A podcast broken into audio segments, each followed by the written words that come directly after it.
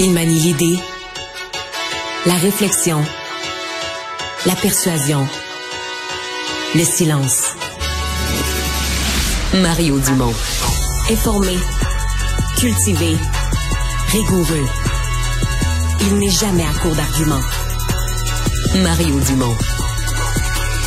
Pour savoir et comprendre. Bonjour tout le monde, bienvenue à Cube Radio. Bonne fin d'après-midi. Je vais vous dire, euh, ça commence à être déprimant, puis je me mets pas dans la peau des gens qui sont euh, déjà inondés ou sur le bord de l'aide, parce que vraiment, là, la grisaille s'accroche de jour en jour. On nous dit à la météo, ouais, c'est la fin, c'est la fin. Mais là, finalement, on nous dit ce système est vraiment accroché au-dessus de nos têtes. Il continue de, pleuvoir, de pleuvoir. Euh, c'est le cas à Montréal, c'est le cas aussi dans d'autres régions, la Mauricie. ça arrête, ça reprend, on a l'impression qu'on n'est jamais capable de se débarrasser de ces précipitations supplémentaires, malgré que globalement la situation, comme les pluies sont pas torrentielles, la situation a l'air de revenir dans la plupart des endroits un peu euh, à la normale, euh, pendant que les autorités nous ont annoncé, vous l'avez peut-être entendu aujourd'hui, qu'on a retrouvé euh, le corps de l'un des deux pompiers décédés à Saint-Urbain dans la rivière du Gouffre. On rejoint tout de suite l'équipe de 100% Nouvelles. 15h30, c'est l'heure de notre rendez-vous avec le collègue Mario Dumont. Bonjour Mario. Bonjour. On a un sondage léger TVA Nouvelle à se mettre sous la dent qui euh, démontre une, baisse de la CAQ dans les intentions de vote suite à la volte-face du troisième lien, notamment dans la région de Québec, euh, le parti qui perd 14 points. Est-ce que tu crois que à ce moment-ci, à la CAQ, on se demande comment redresser la barre euh, dans la région de Québec surtout? Je sais pas qu'est-ce qu'on peut faire euh, parce que là c'est pas pas facile à réparer. Hein. Euh, moi, mm. euh, si j'étais à la CAQ, je m'inquiéterais plus trop pour la région de Québec parce qu'à mon avis, dans la région de Québec, le choc qui est là, le choc est pleinement encaissé. c'est les points, ils les ont perdus. Là. Perdre 14 points d'un sondage à l'autre, c'est énorme. Le danger, à mm-hmm. mon avis, c'est l'image de la CAQ, euh, la parole donnée, l'image générale, la crédibilité du parti. Ou là, tu sais, si tu habites dans une autre région du Québec, ben, tu sais, le troisième lien, c'est pas aussi viscéral. C'est plus que, bah, tu sais, l'image du parti se détériore, c'est un parti qui baisse d'un sondage, c'est un parti qui a manqué à sa parole. Ça se peut que tu t'en décroches, tu comprends, progressivement, euh, pas avec la même mmh. intensité ou pas avec la même vitesse que les gens qui se sentent localement trahis par un dossier. Mais c'est ce glissement-là, je pense, qui va inquiéter à la CAQ. Parce que dans la région de Québec, je dirais, euh, le mal est fait. Peut-être même que peut-être même que le sondage là euh, surestime les pertes. Peut-être même que la CAQ d'ici quelques mois va remonter un petit peu dans la région de Québec. Parce que tu sais, le choc est tellement violent, moins 14. Mais euh, ailleurs, euh, au Québec, c'est là que je m'inquiéterais. Que, parce que l'image est entachée, là, sincèrement, on va se le dire. L'image de la crédibilité de la CAQ a été entachée. Et ce qu'on voit dans le sondage, Marianne, c'est que sais, je sais pas, est-ce qu'il y a des gens à la CAQ qui rêvaient que parmi des citoyens plus soucieux d'environnement, euh, qui aimaient pas, qui vivent ailleurs que dans la région de Québec, qui aimaient pas le projet de troisième lien, qu'on se rallie à la CAQ en disant, ah, bon, moi, j'aimais pas ce projet-là, enfin, ils l'ont abandonné, je vais me rallier à la CAQ, mais il y en a pas, il y en a pas, il y a personne qui réagit comme ça, là. Les gens. Ils étaient déjà ailleurs. Ils étaient déjà ailleurs, puis ils sont restés ailleurs. Mm. Par contre, ce qui était, bon, là, la CAQ perd des plumes, mais ce qui est drôlement intéressant, c'est que ça se répartit pas, c'est pas comme euh, c'est pas tombé comme une pluie là, tu également sur tout le monde. Il y a vraiment des parties où il y a beaucoup de mouvements, puis d'autres parties où il se passe rien. Ben oui, ben on voit comment ça sert bien euh, Paul Saint-Pierre Plamondon.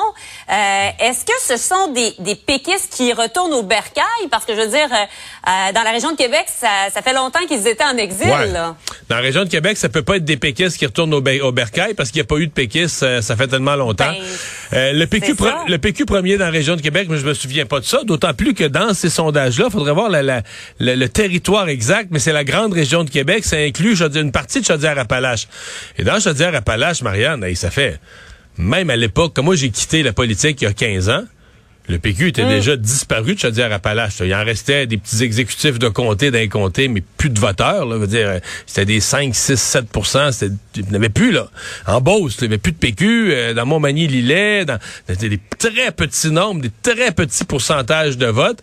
Et donc, euh, si moi, je reste prudent, parce que c'est tellement nouveau de voir le PQ à ce niveau-là dans la région de Québec, sais, qu'on écarquille les yeux, on dit wow. Mais si ça devait se maintenir, si ces, ces, appuis dans la région de Québec devaient se maintenir pour le PQ, ce serait tout un exploit pour Paul Saint-Pierre Plamondon et ce serait très prometteur parce que la région de Québec est souvent avant-gardiste, la région qui est un petit, parfois avant tout le monde. Donc euh, non, c'est euh, c'est un excellent sondage pour le PQ. Marianne, ce matin pendant mon émission, là, je, je, je faisais un peu le, le tableau de l'histoire du PQ, là, la descente aux enfers, euh, puis bon, l'élection de 2018 qui a pas été facile, puis l'après 2018 qui a pas été facile. Puis le fond du baril, on pourrait le placer cet été, l'été passé, l'été 2022. Et à un moment donné, il était à 10% Même certains sondeurs les ont mis là, dans les un chiffre, là, 8, 9. Et là, ça a commencé à monter. Souvenons-nous, au début de la campagne, les gens ont dit, ah ben, Paul Saint-Pierre Plamondon, il, il est pas payé. Hein? On le connaissait pas. Il est meilleur qu'on pensait. Il est intéressant. Il est franc. Il est direct. Il défendait l'indépendance avec intégrité. Puis là, gagne. Écoute, au début, ça, montait d'un point ou deux. Les péquistes s'en réjouissaient, mais ça, a ça a monté à 11, 12, à mi-campagne 13. Mais, tu sais, on dit au moins, ça descend plus, ça monte. Le jour d'élection, il y a eu 15. Puis le sondage avant mm. Noël, il était rendu à 18.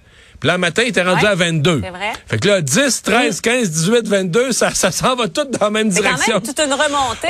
C'est quand même toute une remontée. Oui, oui, oui, oui, oui, oui, il faut le dire, absolument, c'est toute une remontée. Puis sincèrement, c'est pas clair que c'est fini, là. C'est pas clair que ça se maintiendra pas, cette euh, tendance-là. Parce que je reviens à ce que je te disais un peu plus tôt. Si la CAQ a sa crédibilité entachée, si la CAQ a son image entachée dans l'ensemble des régions du Québec, on s'en est parlé, je pense, la semaine passée. Moi, je pense que le parti le mieux mieux placé pour récolter les appuis de la CAQ, c'est le Parti québécois. Puisque je parle du PQ, je parlais de l'autre parti qui voulait, qui rêve de se placer bon deuxième, qui rêvait de devenir l'opposition officielle en campagne, Québec solidaire. Eux, c'est... Euh, c'est pas l'hécatombe, il n'y a rien qui va mal, mais c'est comme plafonné. Puis je regardais ça ce matin, j'ai fait l'exercice, là. Manon Massé a pogné Québec solidaire à 8% puis elle l'a amené à 16 ça, c'était tout un exploit à l'élection de 2018. Là. Moi, je l'ai dit et redit, on le dira jamais assez, c'était tout un exploit. Mais tu sais que depuis ce temps-là, tu regardes ça, 16, 15, 15, 16 en matin. C'est plafonné. Euh, complètement plafonné pour Québec solidaire. Là, comment t'expliques ça? Ben, comment je l'explique? Je le constate plus que je l'explique. Euh, tu sais, ben, en bout de ligne, on est obligé de se dire, peut-être qu'à un moment donné, il y a juste plus tant de clientèle. T'arrives avec un discours assez radical à gauche, assez radical sur l'environnement. Puis ceux qui adhèrent, adhèrent. En même temps, à l'inverse, tu sais, il n'y a pas de fluctuation de fou d'un sondage de Québec solidaire où, à un moment donné, d'un mois à l'autre, ils perdent leurs appuis. Fait que t'as comme les gens qui adhèrent à ça. Puis t'as le reste des gens qui se disent c'est pas pour moi. C'est un petit peu ça le, le, portrait que ça nous donne de l'extérieur. Et une des, une des catastrophes, je trouve, au Québec solidaire à la dernière élection, c'est que Manon Basset avait réussi à se faire sortir un petit peu Québec solidaire de Montréal, des gains à l'extérieur de Montréal. Et dans la dernière élection, bon, ils ont sauvé le comté de Sherbrooke, ils ont sauvé deux comtés à Québec, ce qui était bien. Mais globalement, si tu regardes les appuis, là, ils se sont remontréalisés. Les nouveaux sièges qui ont gagné, c'est à Ils ont perdu Rouen-Noranda, ils ont gagné à Montréal. Les pourcentages de vote ont baissé dans les régions. De façon générale, le pourcentage de vote ont baissé dans les régions, ont remonté à Montréal. Fait y a eu une remontréalisation. Donc, plus de progression, euh, une remontréalisation. Je trouve que pour Québec solidaire, il y a des, il y a des grosses questions. Je pense qu'ils se les posent parce qu'ils sont sortis de la dernière élection visiblement ébranlés et déçus. Je pense qu'ils se les posent. Ben oui. Puis là, tu te retrouves avec un gros dossier, le, troisième lien où ils devraient crier victoire. C'est nous, les environnementalistes. Depuis le début, on dit qu'il en vaut pas, mm. qu'il en faut pas de ce projet-là. Puis t'as une victoire qui devrait être la leur. Puis rien d'un sondage, pas, pas de points gagnés. Pour revenir à, Paul Saint-Pierre Plamondon, on l'a vu ce matin. Euh, bon, peut-être bouder un peu son plaisir, ne voulait pas se réjouir trop euh, du sondage. As-tu quand même l'impression qu'il va aller euh, se promener un peu plus à, Québec, peut-être même sur la rive sud de Québec? Oui, mais en même temps, il va vouloir monter partout. Mais je pense que sa réaction était prudente, là. Mais je veux dire, laissons-nous pas laissons-nous pas berner, là. Je pense qu'en dedans, en dedans de lui, son petit hamster fait des...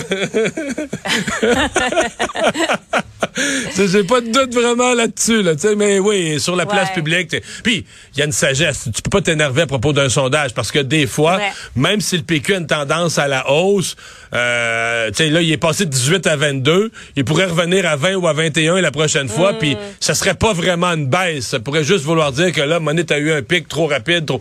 Fait que, tu sais, restons calmes, mais les indicateurs sont bons pour le PQ. Le Paul Saint-Pierre Plamondon euh, est arrivé en poste pendant la pandémie. Ce qui a été son drame pendant des mois, c'est qu'il était pas connu. Et depuis qu'il est plus connu, euh, ses affaires vont mieux. Mm. Euh, il ne peut que s'en réjouir. Parlons euh, d'Alexandre Trudeau. On s'en parlait un peu hier, mais là, c'est dans moins d'une heure, finalement, qu'il va témoigner concernant le, don chinois, évidemment, la fondation qui, qui porte le nom de son père. Est-ce que tu as l'impression que son inexpérience politique pourrait lui jouer des tours aujourd'hui? Je le sais pas. Je sais pas quel piège on va lui tendre. On le connaît pas beaucoup. Hein. C'est mm. difficile pour moi de tu sais, j'ai vu un peu ce qu'il a fait comme livre, mais c'est vraiment un personnage qu'on ne connaît pas. Euh, tu sais, y a-tu des réflexes politiques? Il y en a pas. Y a-tu vite ses patins devant mm. Tout ce qui m'inquiéterait, moi, si j'étais lui, si j'étais son frère Justin Trudeau. Justin Trudeau, d'ailleurs, qui a dit ce matin, euh, qui s'est vraiment lavé les mains de ce témoignage-là, disait qu'il ne lui avait pas parlé. Y a-tu dit des semaines ou des mois? Mais en tout cas, il avait l'air à dire bien longtemps qu'il n'avait pas adressé la parole, qu'il n'avait pas parlé, laissé entendre vraiment que il pas du tout, du tout, euh, tu n'avais certainement pas coordonné ou préparé le témoignage. Il n'avait pas parlé depuis longtemps. Mais mm. euh, parce que l'écart est grand, Marianne. Là, c'est comme, euh, comment je te dirais ça? sais, le type arrive, là, puis dis moi, je m'en viens là, avec comme objectif, ça fait, ça fait deux mois là qu'on noircit la réputation de la Fondation Trudeau.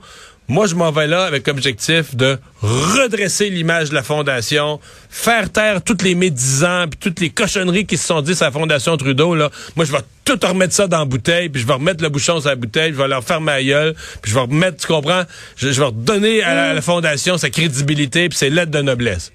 Puis là, de l'autre côté, t'as des députés qui disent hey, viens-t'en ici, toi, Alexandre Trudeau. Là. T'as accepté un chèque de la Chine qui visait à influencer ton frère. Comment ça se fait que c'est ton nom qui est là-dessus? Quelle discussion il y a eu? Comment ça se fait que le reçu n'a pas été fait vraiment au nom de la personne? Fait, je sais pas si tu vois l'ampleur de l'écart entre comment il est attendu, qu'est-ce qu'on attend de son témoignage? Et qu'est-ce que lui espère y accomplir? Fait que tu comprends euh, qu'est-ce qui va arriver? Qu'est-ce qui va arriver vraiment entre les deux extrêmes que je viens de décrire entre ses espoirs puis les espoirs de ceux qui l'attendent avec une brique puis un fanal? Euh, ben, c'est ce qui rend ça intéressant là, tu te dis il peut arriver le meilleur ben et le pire puis si le pire arrive à lui, si son témoignage tourne à la catastrophe, ben c'est un peu la catastrophe pour pour euh, Justin Trudeau le premier ministre aussi là, par par ricochet. À suivre, je rappelle, dans moins d'une heure autour de 16h30. Merci, Mario. Au revoir. À demain.